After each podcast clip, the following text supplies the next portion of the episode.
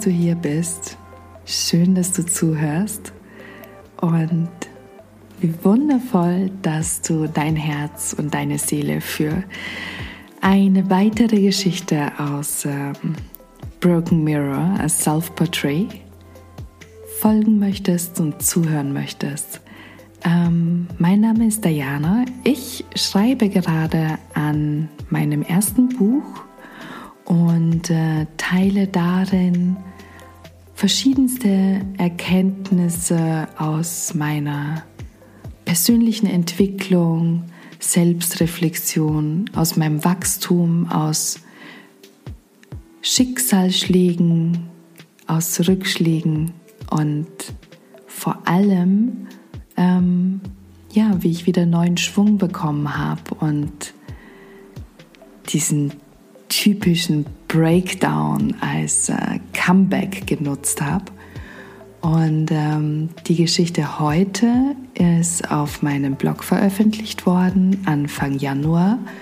Und ähm, das war einer der für mich tatsächlich wichtigsten Blogposts zu dem Broken Mirror Project.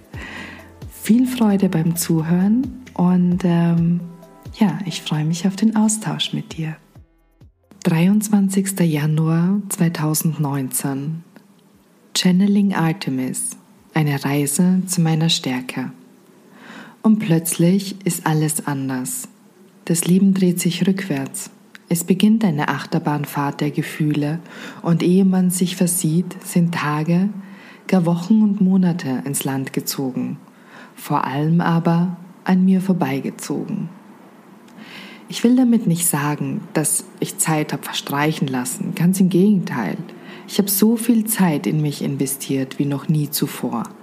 Ich habe mich in meinem Sein so sehr hinterfragt wie nie zuvor. Und obwohl ich Heilung fokussiert habe, habe ich auch hier wieder zu viel abverlangt. Von meinem Körper und von meinem Geist nach meinem Geburtstag im November habe ich spontan entschlossen, eine Reise machen zu müssen. Ich wollte einfach kurz mal weg, atmen, sein, erfahren, wer ich nun bin. Denn jeder um mich herum kannte mich so, wie ich war. Die Transformation der letzten Monate hatten nur wenige gesehen. Zu stark geprägt war das Bild von dem Menschen, der die letzten Jahre dominierte. Was ich heute, zwei Monate später erkenne, ist der neue Weg, den ich dort zu gehen begonnen habe. Diana, wann wusstest du, dass dein Weg ein anderer war als der, für den du gekämpft hast? Als mir diese Frage gestellt wurde, musste ich sehr intensiv nachdenken, was wirklich in den letzten Monaten geschehen war.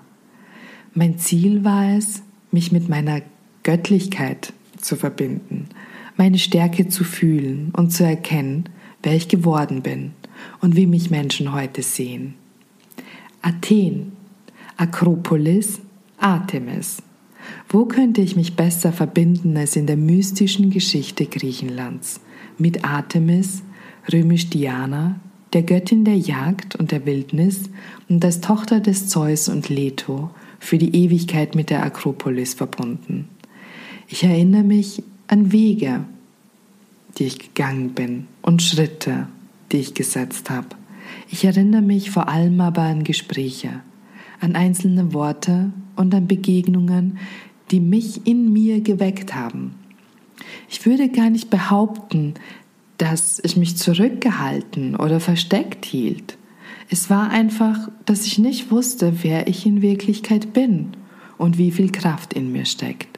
Jede einzelne Stunde und jedes noch so kleine Wort, jede Aufmerksamkeit hat mich reflektiert. Mich. Eine Frau, die es wert ist, geliebt zu werden.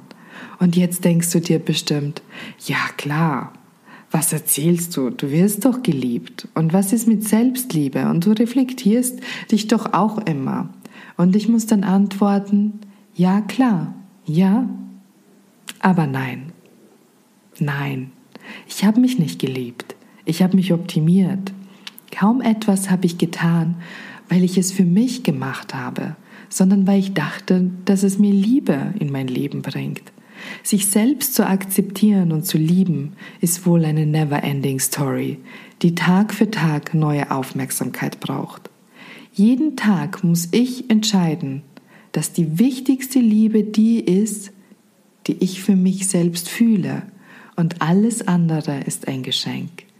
Ich habe nie gelernt, mich zu lieben, sondern dass ich mir Liebe verdienen muss. Und das hat auch meine letzte Beziehung gebrochen. Diese Last kann kein Mensch tragen, dass du von dessen Liebe abhängig bist.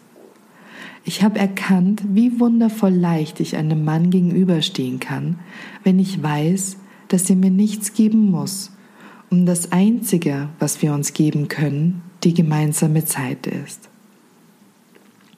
Welche Dimension Zeit annimmt, wenn man voll und ganz im Hier und Jetzt ist. Plötzlich wird die Fahrt zu einem entlegenen Tempel ein Sinnesrausch. Die Straße, die Kurven, jeder Baum und das Meer, die Gerüche und das Licht. Denn nichts vermag die Seele zu heilen, nur die Sinne. Und nichts vermag die Sinne zu heilen, nur die Seele. Das schrieb schon Oscar Wilde. Wenn man so sehr im Hier und Jetzt angekommen ist, dass man jede Sekunde mit allen Sinnen erfahren kann, riechen, ertasten, sehen, hören und schmecken, welche Stärke erreichen Worte mit einem Hauch Meersalz auf der Zunge? mit Wind im nassen Haar und Sand an den Füßen, begleitet vom Rauschen des Meeres und dem Prickeln der Sonnenstrahlen im Gesicht. Sie werden zur Erinnerung, sie werden zu einer Prophezeiung. Sie sind und so bin ich. Wir verändern uns, wir gehen, wir bewegen uns und wir wachsen.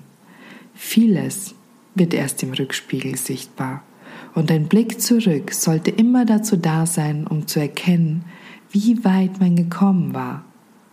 Heute ist das Einzige, was zählt, denn heute lebe ich und heute definiere ich morgen.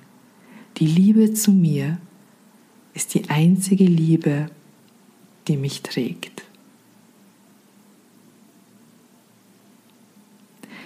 Als ich diese Zeilen geschrieben habe, ein paar Monate nach meinem Aufenthalt in Griechenland ist mir vieles aufs Neue bewusst geworden und ich habe erkannt,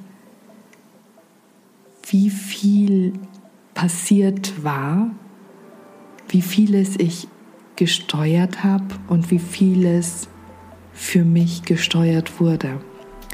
Und Dieser Blogpost war definitiv einer der wichtigsten, den ich im Zuge von Broken Mirror verfasst habe, weil er gezeigt hat, was es für mich wirklich bedeutet hat, zu erwachen. Vielen Dank fürs Zuhören und ähm, ja, bis zur nächsten Folge von Broken Mirror a self portrait.